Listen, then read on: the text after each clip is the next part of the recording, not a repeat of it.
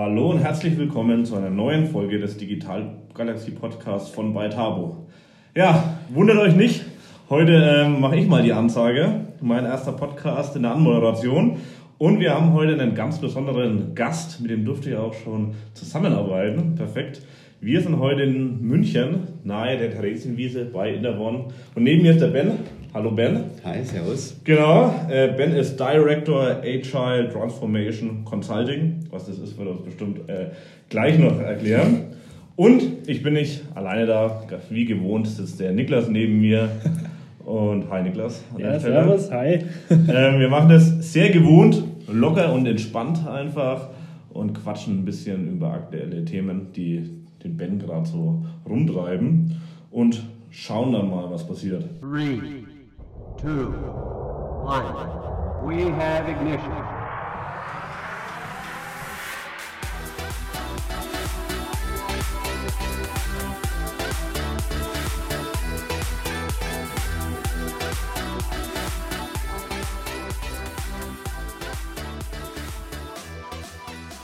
Zu Beginn stell dich doch einfach mal kurz selbst vielleicht vor und erklär vielleicht mal kurz, warum du vom Technical Director zum Director HR Transformation gewechselt bist. Gerne. Sehr gut. Spannende, spannende Geschichte irgendwie. Ähm, ja, wie kam es dazu? Also äh, ganz kurz zu mir, ich bin 37, ähm, gehe also schon tatsächlich mit größeren Schritten auf die 40 zu, was so, naja, wie auch immer. Also ähm, Ein Urgestein der agilen Welt praktisch. Sozusagen, ich mache äh, tatsächlich... Ja agiles Projektmanagement und, und agile Arbeitsweise jetzt ähm, seit bald 20 Jahren. Wir haben ja jetzt dann schon 2020 und ich habe äh, 2001 angefangen, also fast 20 Jahre. Eine ganz schöne Zeit, habe äh, auch ehrlicherweise nie klassisches Projektmanagement gemacht, so wirklich. Würde jetzt auch mal behaupten, dass ich es nicht kann. Ähm, was aber wahrscheinlich auch eher daran liegt, dass ich da äh, keine Lust drauf habe. Mhm. So. Ähm, ich habe hier angefangen tatsächlich als technischer Projektmanager bei der Interone und bin dann ähm, zum Technical Director äh, befördert worden und habe aber relativ schnell festgestellt, dass ähm, man sich irgendwann spezialisieren muss. Mhm. Also das muss man sowohl in der Technik und da kann man dann entweder sagen, ich werde ein, ein, wahnsinnig guter Entwickler, Chris und ich, wir haben uns da immer wieder mal drüber unterhalten, auch über das Thema, stimmt, ja. äh, weil dich ja Ähnliches beschäftigt hat irgendwann. Ähm, ja. Entweder du spezialisierst dich äh, in, in der Entwicklung auf ein bestimmtes Framework, mhm. eine bestimmte Sprache, wie auch immer, um da richtig, richtig gut zu werden. Oder eben eher aufs Management, dann brauchst du aber einen sehr, sehr guten High-Level-Blick auf die ganzen technischen Themen oder eben du machst es ganz anders und sagst, okay, du versuchst eher so ein bisschen die Leute dahin zu bringen, dass sie ähm, lernen, wie modernes Arbeiten geht, wie moderne Produktentwicklung auch funktioniert. Mhm. Und das ist was, was mich immer auch als, als technischer Projektmanager angetrieben hat, zu sagen, ich möchte gute digitale Produkte und Services entwickeln, zusammen mit meinen Entwicklern, mit den Projektmanagern, mit dem Kunden, mit den Designern und so diesem ganzen Team. Und dann kam es äh, dazu, ähm, mehr oder weniger auch durch eine glückliche Führung, dass äh, ein großer Kunde von uns ähm, mich als Agile Coach eingekauft hat quasi und ähm, wir im Zuge dessen dann ähm, hier gemerkt haben, okay, wir haben hier intern ist auch der Bedarf da natürlich an agiler Transformation. Wir sind gerade selber in dem Transformationsprozess da schon relativ weit fortgeschritten, aber auch da brauchen die Kollegen Führung und, und, und Begleitung. Das funktioniert einfach nicht. Du kannst nicht von heute auf morgen sagen, die letzten 30 Jahre hast du es so gemacht, ab morgen machst du es so und alle schreien Juhu. Das geht einfach nicht. Funktioniert weder hier noch draußen beim Kunden. Und so kam es, dass wir dann irgendwie gesagt haben, okay, ähm, lass uns doch auch eine neue Abteilung schaffen, die sich mit agiler Transformation und der Beratung intern sowie extern beschäftigt. Und ähm, tada, die Stelle war geboren und äh, das mache ich jetzt zusammen mit ein paar Kollegen. Das heißt, früher gab es deinen Job auch schon, der war aber halt in anderen Abteilungen so ein bisschen lief, lief nebenbei mit. Und jetzt kümmerst du dich nur noch zentral um dieses eine Thema. Genau, früher gab es halt, früher war das natürlich viel ähm, auf die Scrum Master mhm. ähm, ähm, abgewälzt, in Anführungszeichen sage ich jetzt mal. Da hat sich jedes Team mehr oder weniger durch die Scrum Masters selber ähm, verwaltet. Jetzt hast du aber diese übergreifende Rolle fehlt ja irgendwie. Also dann zu sagen, ähm, wer orchestriert das Ganze denn mhm. intern und auch beim Kunden? Wer sorgt dafür, dass die Fäden da entsprechend zusammenlaufen? Wer hat auch die, die, die, das strategische Ziel im Blick? Mhm. Und mein Job ist gerade schon eher die strategische Entwicklung. Also wo müssen sich Konzerne hin entwickeln und wie kann man sie auf dem Weg dahin begleiten, dass sie auch vor allem Firmen in unserem Umfeld, mit denen wir arbeiten, Automotive, Banken und mhm. so weiter, dass die auch in fünf Jahren überhaupt noch eine Rolle spielen. Mhm. Und hilft dir da deine technische Vergangenheit dabei? Weil eigentlich ist es jetzt sehr, sehr untechnisch geworden. Ja. Massiv hilft mir tatsächlich, weil am Ende des Tages geht es ja immer noch um Produkte und mhm. Services mhm. und zwar um digitale Produkte und Services. Und das ist auch die Haupt, der Hauptkern unserer Arbeit. Kein Mensch mhm. würde auch irgendwie auf die Idee zu kommen, jetzt zu sagen, ähm, keine Ahnung, wir haben ein Fließband, wo du von Korb 1 in Korb 2, wo der Mitarbeiter jeden Tag irgendwas, so, der braucht keine, keine agile Haltung. Um da wahrscheinlich im Privaten würde es ihm auch nicht schaden, ganz mhm. sicher, aber das wird, der wird jetzt auch nicht in Scrum seine Körbe befüllen und das jetzt mal. Und das meine ich überhaupt nicht despektierlich, sondern es gibt einfach Branchen und Bereiche, da ist es weniger relevant. Alles, was mit digitalen Services und Produkten zu tun hat, ist es höchst relevant, weil die, die das, das brauche ich euch nicht sagen, wie schnelllebig einfach die, die, die Zyklen geworden sind, wie kurz sie geworden sind. Ja. Und ähm, was sind so Herausforderungen, die dich da in deinem Alltag so begleiten, die du generell hast? Also du hast gerade schon gesagt, es wird immer schneller, natürlich, ja. Mhm. Ähm, das können wir tatsächlich auch bestätigen, so unsere Erfahrung. Natürlich, es geht immer schneller und das ist natürlich auch für den Kunden eine gewisse Herausforderung. Ähm, ist, ist vielleicht eine Herausforderung, hast du noch mehr, die, du, die dir so ständig begegnen? Also die, die, ja, es gibt mehrere Herausforderungen auf unterschiedlichen Ebenen. Die die erste Herausforderung ist eigentlich immer, das Verständnis zu schaffen. Und das ist oft fehlgeleitet. Ganz oft wird Agilität auch als Synonym für Scrum oder Kanban verwendet und andersrum, ja. was einfach de facto falsch ist. Mhm. Das äh, Scrum und Kanban sind Projektmanagement-Methoden, mhm. so wie es sie es im klassischen Projektmanagement auch gibt haben aber mit, der, mit, mit einer agilen Haltung und der, einem agilen Mindset, obwohl ich den Begriff auch ganz furchtbar finde eigentlich, aber es ist halt geprägt, äh, relativ wenig zu tun. Mhm. Das ist mal das Hauptproblem. Also das merkt man relativ oft, dass das einfach vermischt wird, die Begrifflichkeiten nicht so ganz klar sind dann kommen Konzerne oft auf die Idee zu sagen, naja, wir machen jetzt mal irgendwie ein Scrum-Team, die werden irgendwo in den Keller gesperrt, wenn sie Glück haben, haben sie noch Tageslicht ein bisschen mhm. und ähm, dann wird einer zwei Tage auf eine Scrum Master-Schulung genau, geschickt ja. und ist jetzt zertifizierter Scrum Master und rettet jetzt die Welt. Und dann kommt schon das zweite Missverständnis, wir machen das jetzt in Scrum, das heißt, es geht doppelt so schnell, kostet die Hälfte. Auch falsch. Das ist so das Hauptproblem. Ja getrieben, glaube ich, und das ist was, wo ich versuche viel anzusetzen, unbeabsichtigt und aufgrund von, von Unwissenheit und mangelnder Erfahrung oftmals vor allem in großen Konzernen aus dem mittleren Management, mhm. weil die in der Sandwich-Position sitzen. Die müssen auf der einen Seite ihre Teams zusammenstellen, Leute aus mhm. ihren festen Teams in ein Scrum-Team stecken zum Beispiel, sagen, du bist da jetzt sechs Monate da drin. Das ist schon der erste Fehler, zu sagen, das ist zeitlich begrenzt, nach sechs Monaten kommst du wieder raus. Mhm. Das wird nicht funktionieren, ähm, weder für das Team noch für den einzelnen Mitarbeiter. Und sind natürlich getrieben von oben, weil das Top-Management sagt, Scrum ist jetzt der Heilsbringer, alle machen das, wir machen das jetzt auch, weil dann sind wir schneller und billiger und produzieren das, was die Kunden wollen. Setzt es bitte um. Und das mittlere Management sitzt dazwischen, muss Entscheidungen treffen für die Arbeitsbienen, sage ich mal, für die Leute, die es umsetzen müssen. Mhm. Und muss nach oben hin argumentieren, warum bestimmte Dinge nicht funktionieren, warum sie bestimmtes Budget brauchen, warum sie bestimmtes Personal brauchen, ohne die Grundlage zu haben, wofür. Die haben maximal vielleicht mal ein YouTube-Video gesehen oder waren auch auf irgendeiner Zertifizierung, irgendeinem Kurs. Das reicht aber nicht.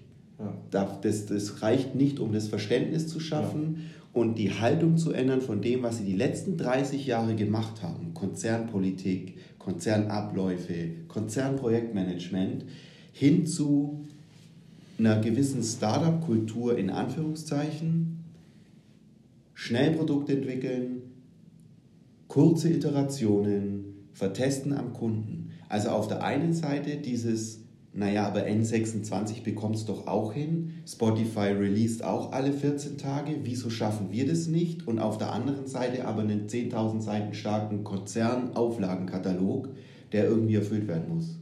Und das funktioniert nicht. Mhm. Das sind eigentlich auch die gleichen ähm, Beobachtungen, die wir auch gemacht haben. Und das ist eine ganz große Herausforderung. Also wir kämpfen ja seit einigen Jahren mit genau diesen Problemen. Wie kann man da anfangen? Also wie kann man da jetzt, wenn man im mittleren Management ist, mal loslegen? Und man ist ja oft sehr unsicher. Geht man jetzt nach links, geht man erst nach rechts? Also was, was kann man da tun? Hast du da Erfahrungen oder Tipps? Ähm, ja, sich Zeit nehmen, mhm. zuhören, mhm. praktische Erfahrungen sammeln.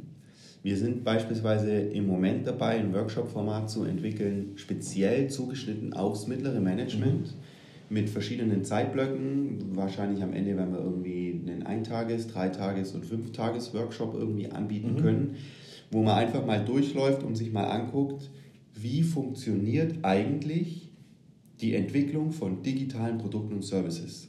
Vollkommen unabhängig von Agilität und ob das jetzt Scrum ist oder Kanban oder was auch immer sondern einfach mal, was ist denn notwendig? Wie definiert man erstmal Anforderungen? Wie kriegt man die zusammen? Und was sind dann die notwendigen Schritte, um am Ende einen digitalen Service oder ein digitales Produkt zu haben, das am Markt funktioniert?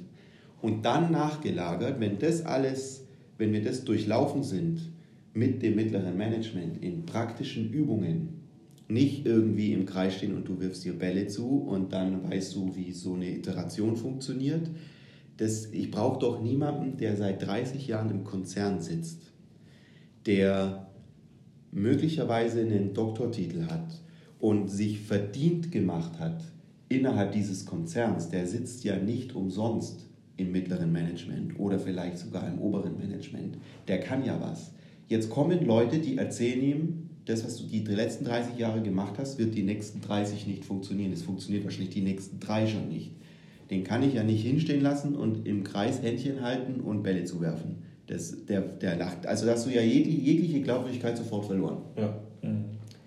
Deswegen versuchen wir gerade ein Format zu entwickeln, wo wir, wo wir sagen, wir zeigen es euch praktisch. Wir haben am Ende ein wirkliches Produkt oder einen wirklichen mhm. Service und schauen uns dann an, nachgelagert, was sind die besten Möglichkeiten, um dieses Service, diesen Service und dieses Produkt auf deinen speziellen Fall, auf deine Bedürfnisse zugeschnitten zu entwickeln. Das muss nicht immer Scrum sein oder Kanban. Das kann auch sein, dass dabei rauskommt, es ist im klassischen Projektmanagement einfacher, weil du so viele Abhängigkeiten hast, dass wir es lieber in einem klassischen Wasserfallmodell machen, aber vielleicht trotzdem mit einem agilen Gedanken. Mhm. Und darum geht es eigentlich. Okay, verstehe. Und dann, dann brennt oft, oftmals so eine, so eine Flamme nach so einem Workshop, das kennen wir auch.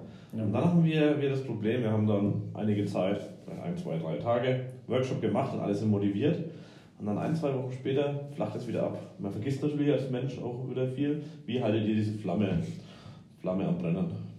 Ball hochhalten. Und das ist äh, schwierig, weil du natürlich irgendwann viele Bälle in der Luft hast. Mhm. Aber du musst die oben halten. Du musst die wirklich diese Flughöhe, natürlich mhm. flachst du ein bisschen ab. Nach einem Workshop sind alle unfassbar motiviert und krempeln die Ärmel hoch und sagen, jetzt legen wir los. Ich habe äh, zum Beispiel mit jedem unserer Kunden, die wir da betreuen, mit den Entscheidungsträgern mhm. da in aller Regel Weeklies. Wir treffen uns einmal die Woche auf einen Kaffee. Wir, wir treffen wirklich in Person dann? Wir treffen uns wirklich okay, in Person. Cool. Also ich sitze da beim, beim Kunden, oder die kommen her, mhm. wir treffen uns in Person, wir besprechen, was ist die letzte Woche so passiert, was passiert gerade auf euren Projektflächen, weil auch da ist natürlich oftmals die interne Kommunikation unternehmenspolitisch korrekt formuliert, sagen wir es mal so. Also da wird man allzu oft mit PowerPoint-Charts, ich möchte nicht sagen belogen, aber da wird nicht immer das gezeigt, was gerade die Realität widerspiegelt auf den Flächen. Ich bin sehr nah an den einzelnen Produktteams durch die Scrum Master, die da, die da äh, drauf arbeiten, in, mit, in sehr engem Austausch und treffe mich dann einmal die Woche in Person mit den entsprechenden Entscheidungsträgern und ähm, dann besprechen wir nächste Schritte. Was können wir jetzt tun? Machen wir ähm, sowas wie einen, wie einen Hackathon nochmal bei euch? Machen wir irgendwie ähm, eine QA-Session, wo wir die Leute einladen und sagen, kommt nochmal her, stellt eure mhm. Fragen. Planen wir den nächsten Workshop? Was machen wir mit diesem Produkt, das wir da entwickelt haben? Ich habe äh, zum Beispiel mit einem, mit einem Kunden von uns habe ich eine Stakeholder Experience Map gemacht. Da habe ich mit jedem Stakeholder der irgendwas zu tun hat mit den Projektflächen, die es beim Kunden gibt, habe ich gesprochen. Erwartungshaltung abgeklärt, wie, wie glaubt er äh, an den Erfolg des jeweiligen Produkts, wo sieht er Schwierigkeiten, Herausforderungen und den Map erstellt und das bespreche ich dann auch wieder mit dem Management und sage, schau mal, hier steht ihr gerade, das ist so euer Reifegrad. Ich weiß nicht, ob ihr das Trafo-Modell schon mal angeguckt habt. Das ist so, da kannst mhm. du den, den Reifegrad, den agilen Reifegrad von Unternehmen bestimmen. Mhm. Und das mache ich regelmäßig und bespreche das mit dem Management und sage, hier steht ihr, wo wollt ihr hin? Was ist der nächste Schwerpunkt, den wir uns angucken sollen? Du kannst nicht jedem Hasen zeitgleich hinterherjagen. Das ja. funktioniert nicht. Du musst dich fokussieren und konzentrieren und musst sagen, welche Dimensionen innerhalb deiner Firma gehen wir denn jetzt an, innerhalb deines Konzerns? Kümmern wir uns jetzt einfach mal nur in Anführungszeichen um die Produktentwicklung? Oder gehen wir auch die Geschäftsführung an? Gehen wir Human Resources mit an? Gehen wir die Prozesse mit an? Was tun wir? Und so Ball oben halten, sprechen. Ich, zum, ich sage immer witzig, also es ist so, nur so ein halber Spaß, dass mein Job äh, zu 70 Prozent aus äh, Kaffee trinken mit allen möglichen Leuten besteht. Mhm. Aber die Bälle oben zu halten ist schwierig. Mhm. Eine Herausforderung, die wir auch äh, beobachtet haben, ist, dass gerade die Entscheider in den Unternehmen der Kunden oft sehr zahlenfixiert sind und gerade in einem agilen Umfeld, wenn es auch um Innovationsthemen etc. geht, ist es oft sehr schwer zu sagen, was jetzt der direkte Nutzen in Zahlen ist. Wie, wie geht ihr mit dieser Herausforderung um? Wie, wie überzeugt ihr da die Entscheider? Äh, durch praktisches Miterleben. Mhm. Und das ist, da versuchen wir tatsächlich gerade auch speziell für diesen Fall dieses Workshop-Format, mhm. weil ich glaube, wenn Leute sehen, gehört haben sie es alle schon und zu ja. Genüge, die, ohne dass ich jetzt irgendjemandem auf den Schlips treten will, aber die McKinseys und die, wie sie alle heißen, waren alle schon da, mhm. haben alle schon hunderte von Slides irgendwo an die Wand geworfen und haben allen schon erzählt, wie es theoretisch funktioniert. Mhm. Produkte haben sie heute alle noch nicht. Mhm. So dieses, diesen richtigen Durchstich haben sie alle noch nicht geschafft. Ja. Und die Lücke versuchen wir zu schließen zwischen diesen, diesen theoretischen Unternehmensberatungen, die ich möchte deren Existenzberechtigung gar nicht absprechen. Aber es gibt auf der einen Seite die Unternehmensberatung und auf der anderen Seite kommen dann die klassischen Agenturen, die es umsetzen sollen. Dazwischen klafft eine Riesenlücke. Und genau die versuchen wir zu schließen mit einer umsetzungsnahen Beratung. Das heißt, wir nehmen Teile von dem, was die McKinseys und, und wie sie alle heißen, machen und natürlich das klassische Agenturbusiness, das wir ja auch können. Und diese Agile Transformation Consulting, die schließt genau diese Lücke, zu sagen, wir beraten dich, aber wir können dir auch gleich sagen, wie es umgesetzt wird. Und wir zeigen dir das. Und wir zeigen dir, gib uns vier Wochen und wir zeigen dir, was du nach diesen vier Wochen an Outcome hast. Und dann kannst du entscheiden, ob du so weitermachen willst oder nicht. Weil ich glaube, dass. Ein paar Störungen im Podcast. Ja, genau, lass mal drin, wir sind ja authentisch. Ja, ja, Alles live. Weil ich, weil ich einfach glaube, wenn, du, ja. wenn man sieht, wie es funktioniert, vertraut man mehr, als wenn man es auf einem Chart sieht. Mhm. Ja. Mhm. Ähm, du hast vorhin auch gesagt, ähm, klar, wir haben oft Leute in den Unternehmen der Kunden, die da schon seit Jahrzehnten drin sind, die so ihr klassisches Business kennen und die vielleicht auch seit Jahrzehnten auch schon so die, die gleichen ähm, äh, Prozesse im Alltag haben und Aufgaben. Ähm, und du hast vorhin auch gesagt, die müssen jetzt umdenken und äh, das ist auch so ein Thema, was natürlich immer wieder aufkommt. Wie bekommt man jetzt jemanden, der sich erstmal gegen das Thema stellt, gegen Agil, gegen Transformation? Ähm, weil natürlich das ist ja immer ein Energieaufwand auch und der Mensch möchte ja die Energie immer sparen, liegt in seiner Natur. Ähm, aber was ist da so eure Strategie, um so diese wirklichen Härtefälle zu überzeugen? Oder welche Meinung habt ihr da? Kann man die überhaupt überzeugen? Was ist da so eure Einstellung? Man muss da differenzieren, glaube ich. Es gibt auf der einen Seite die Leute, die sehr skeptisch sind, die kann man überzeugen indem man sie an der Hand nimmt und ihm zeigt, wie es funktioniert und indem man bitte in Gottes Namen endlich damit aufhört, einfach so ein permanentes Bullshit-Bingo zu spielen. Ja, wenn ich jemandem nur, also wenn ich jemandem irgendwie die Begriffsfibel von Scrum jeden Tag an den Kopf hau, hilft es nicht, um das Vertrauen zu stärken. Mhm. Der muss verstehen, wie das funktioniert und was der Vorteil davon ist.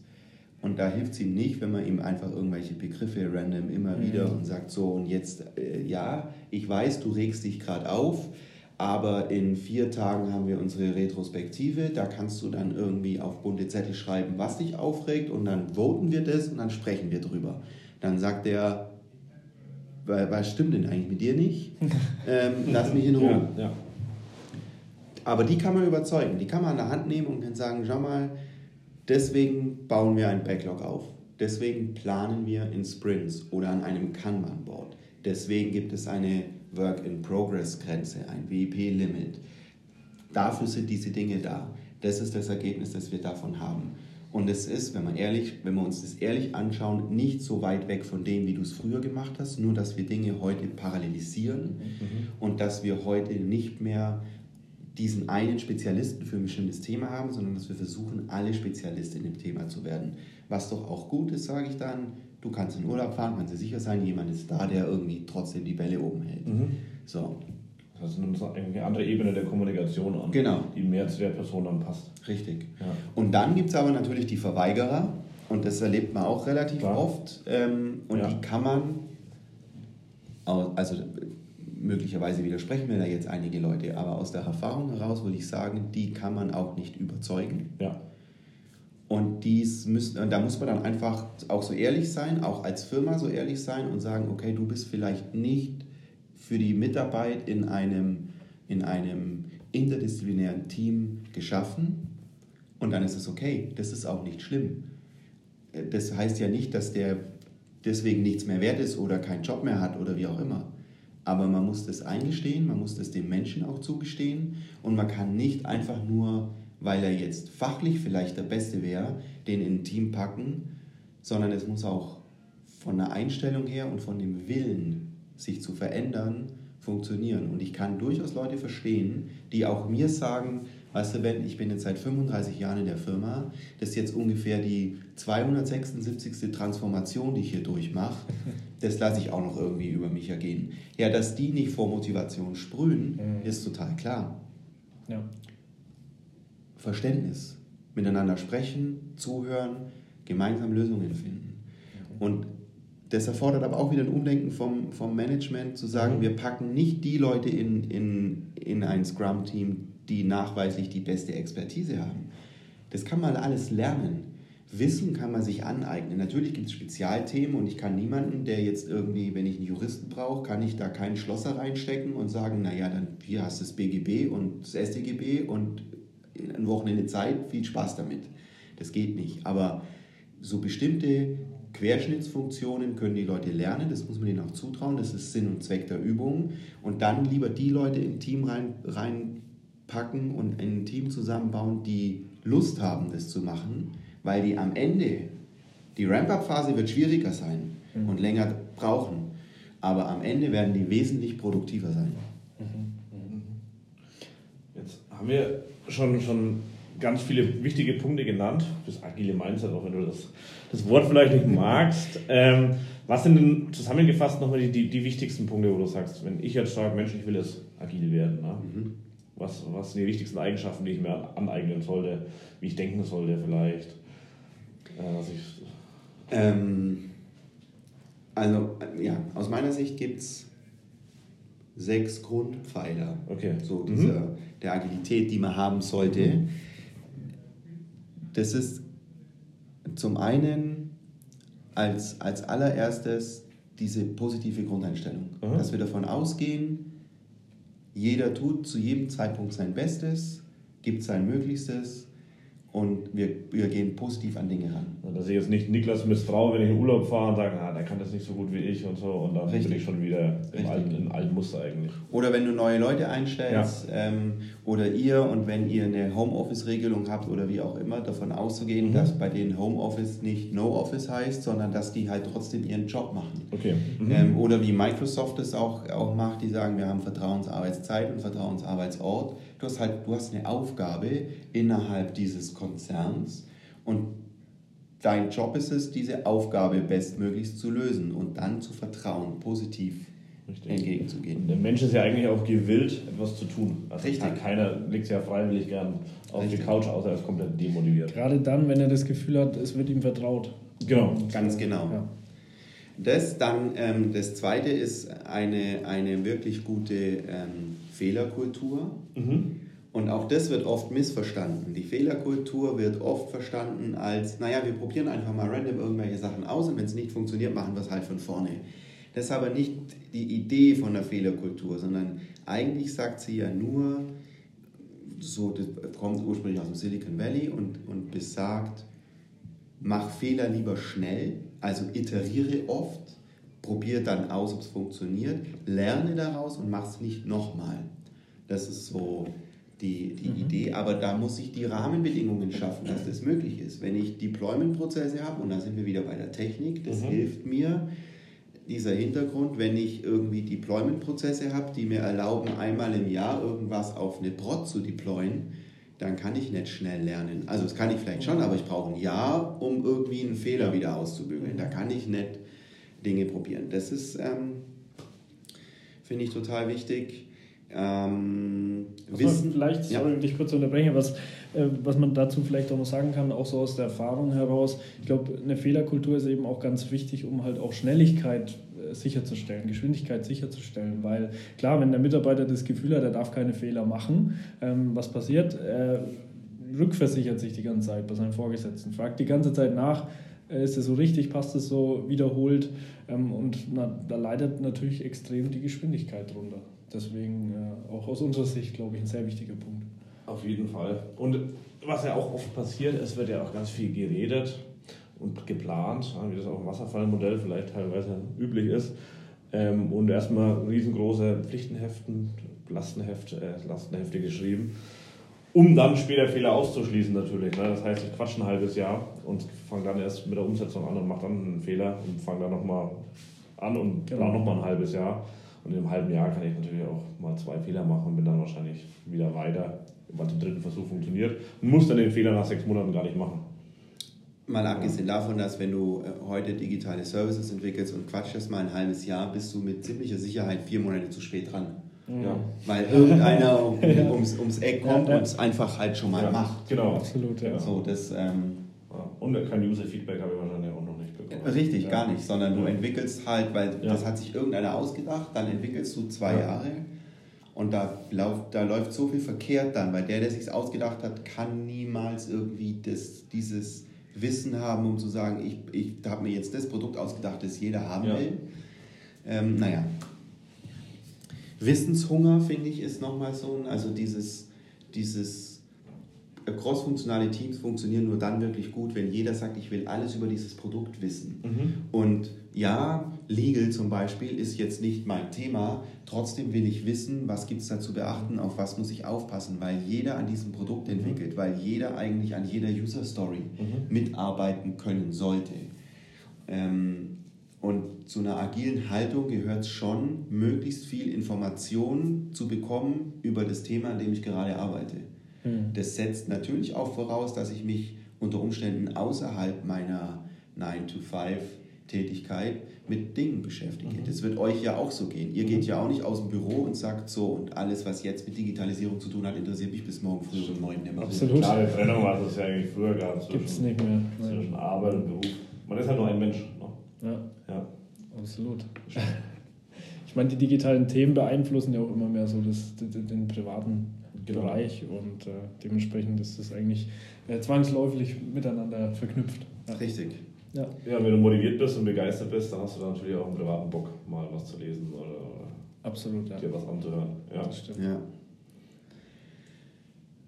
Teamerfolg, finde ich, ist noch was, was, ja. was ähm, vor allem innerhalb von Konzernen oft schwierig ist, den Leuten zu vermitteln, weil da geht es ganz oft um die eigene Karriere. Mhm. Eigenen Bonus. Und ganz genau, genau. Ja. Äh, ums noch größere Auto, um, ja. weiß ich nicht. Und das setzt in aller Regel voraus, dass man ähm, nach unten tritt und nach oben kratzt. Das mhm. ist so ein bisschen die Konzernpolitik. Mhm. Und ähm, schwierige Einstellung, weil ich davon überzeugt bin, dass wir nur dann gute Dinge auf die Beine stellen können. Und das ist vollkommen egal, ob es um Produkte geht, um Services oder ob das in unserem Privatleben mhm. ist.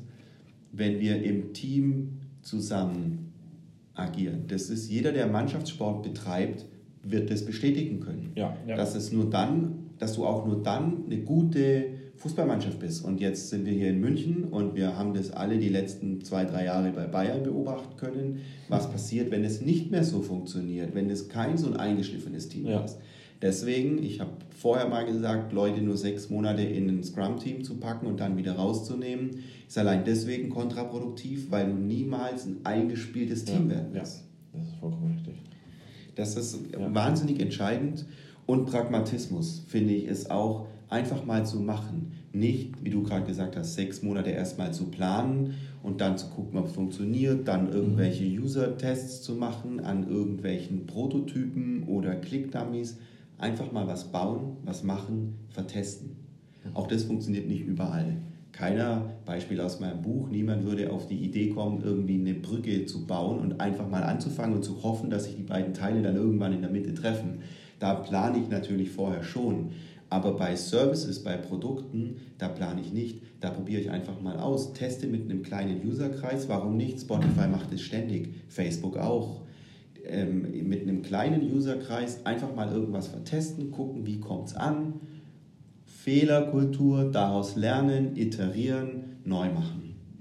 Mhm. Super spannend. Waren das schon sechs? Ja. äh, einer fehlt noch. Einer fehlt noch. Einer fehlt noch, der aber eigentlich aus den anderen fünf resultiert ist, ähm, tatsächlich die ständige Verbesserung. Auch ja, okay. zu arbeiten und zu versuchen, sich immer ja. Ähm, besser zu machen, das Produkt besser zu machen, aber das resultiert aus den ersten. Wie selbst das Team, also typische Retro zum Beispiel. Genau. So alles. Ähm, ja, zum, zum Schluss würde mich noch interessieren, ähm, deine Meinung dazu. Zwar, ich befasse mich gerade viel mit Organisationen oder, oder wie allgemein, wie kann man das neu aufstellen, also klassische Strukturen vielleicht aufbrechen. Nicht nur bei kleineren Unternehmen wie vielleicht unseren oder bei Mittelständlern, sondern auch bei Konzernen. Braucht man das mittlere Management langfristig überhaupt noch? Oder kann man die Leute vielleicht sogar, also die gleichen Leute besser einsetzen? Also nicht, die Menschen braucht man schon noch, aber nicht mehr die, die Abteilung an sich. Ähm, ganz spannendes Thema.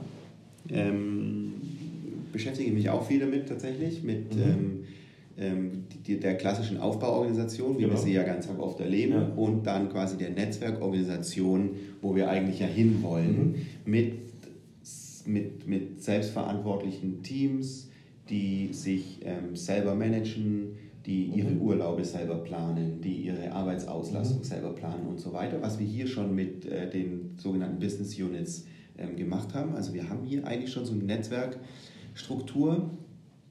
Und da glaube ich, diese, diese typische Rolle, was immer die auch ist, nennen wir es einfach mal relativ generisch mittleres Management, werden wir in der Form, wenn wir es richtig machen, nicht mehr brauchen.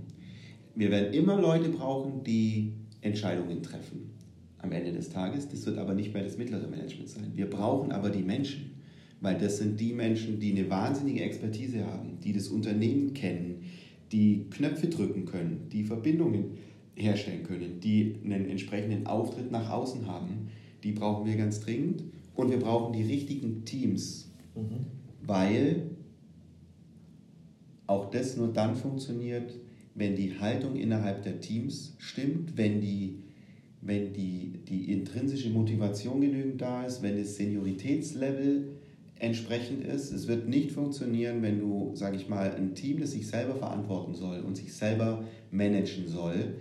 Das besteht, sagen wir mal, aus sieben Leuten. Davon sind fünf, die kommen gerade von der Uni. Einer ist seit zwei Jahren in der Firma und einer seit drei.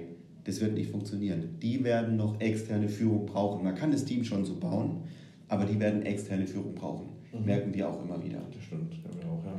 Von daher wird diese, diese Rolle des mittleren Managements auch noch eine, während der Transformation als, als Schnittmengenrolle weitergeben, die die eine und die andere Seite ausführen müssen. Stichwort Servant Leadership. Aber früher oder später brauchen wir sie nicht mehr. Wir müssen uns aber auch darüber im Klaren sein, dass Transformation, wenn wir sie ernst meinen, in mittleren bis großen Unternehmen im Schnitt fünf Jahre dauern. Also wenn ich da heute hinkomme und da ist noch nichts passiert, dauert es fünf Jahre, bis ein Reifegrad erreicht ist innerhalb dieser Firma, dass man sagen kann, ihr seid jetzt eine Netzwerkorganisation. Ja. Super, spannendes Thema. Danke für die Einschätzung erstmal. Ich würde da gar nicht tiefer reingehen, weil damit können wir vielleicht mal noch irgendwann einen, einen eigenen Podcast wahrscheinlich machen. ja, so, so groß ist das Thema. Ja, ganz am Schluss, ähm, das Thema Agil zieht sich ja auch durch dein ganzes Leben, auch durch dein Privatleben. Du hast jetzt erst ein Buch, ja. dein erstes Buch rausgebracht. Vielleicht willst du da noch äh, einige Sätze noch kurz zum Abschluss äh, erzählen, wenn du magst. Ähm, gerne. The Agile Attitude ähm, ist mehr oder weniger eigentlich aus einer, einer die Idee war eine, ursprünglich eine ganz andere. Das sollte eine Blogartikelserie auf Medium werden, weil ich letztes Jahr im Sommer einige Dinge geändert habe in meinem Leben, was Ernährung betrifft und Sport und, und generell so den mhm. Umgang mit bestimmten, cool. mit bestimmten Sachen, ja. äh, mit bestimmten Ereignissen, die auch jeden von uns halt einfach jeden Tag treffen. Und ähm, das ist dann aber irgendwann relativ groß geworden und dann hat ein Freund von mir äh, gesagt, hey, mach das, bring es doch als Buch, mhm. ist doch ein spannendes Thema. Ein Jahr später ist es jetzt da ist äh, zu haben und beschreibt im Grunde genommen nochmal, wie man mit diesen sechs Grundpfeilern, die ich gerade besprochen habe, diese genau. sechs Grundpfeiler ja. der Agilität, wie man die auch auf sein Privatleben anwenden kann. Weil rückblickend betrachtet, das war nicht die Intention dieses Buches, aber rückblickend betrachtet ist es natürlich nur logisch, dass sich das, was ich jetzt seit fast 20 Jahren beruflich mache, irgendwie auf mein Privatleben abgefärbt hat. Mich wundert sogar, dass es so spät passiert ist, ehrlicherweise, aber ich fand das aber auch spannend. Ich habe das Buch gelesen und fand das dann genau spannend, das so zu betrachten. Und äh, ich habe ich hab mit meiner Freundin mal äh, eine Retro gemacht und Klassenraum Das war schon sehr cool. Aber wirklich diese sechs agilen Grundpfeiler aus, aus Privatleben anzuwenden, finde ich super spannend. Also, ja.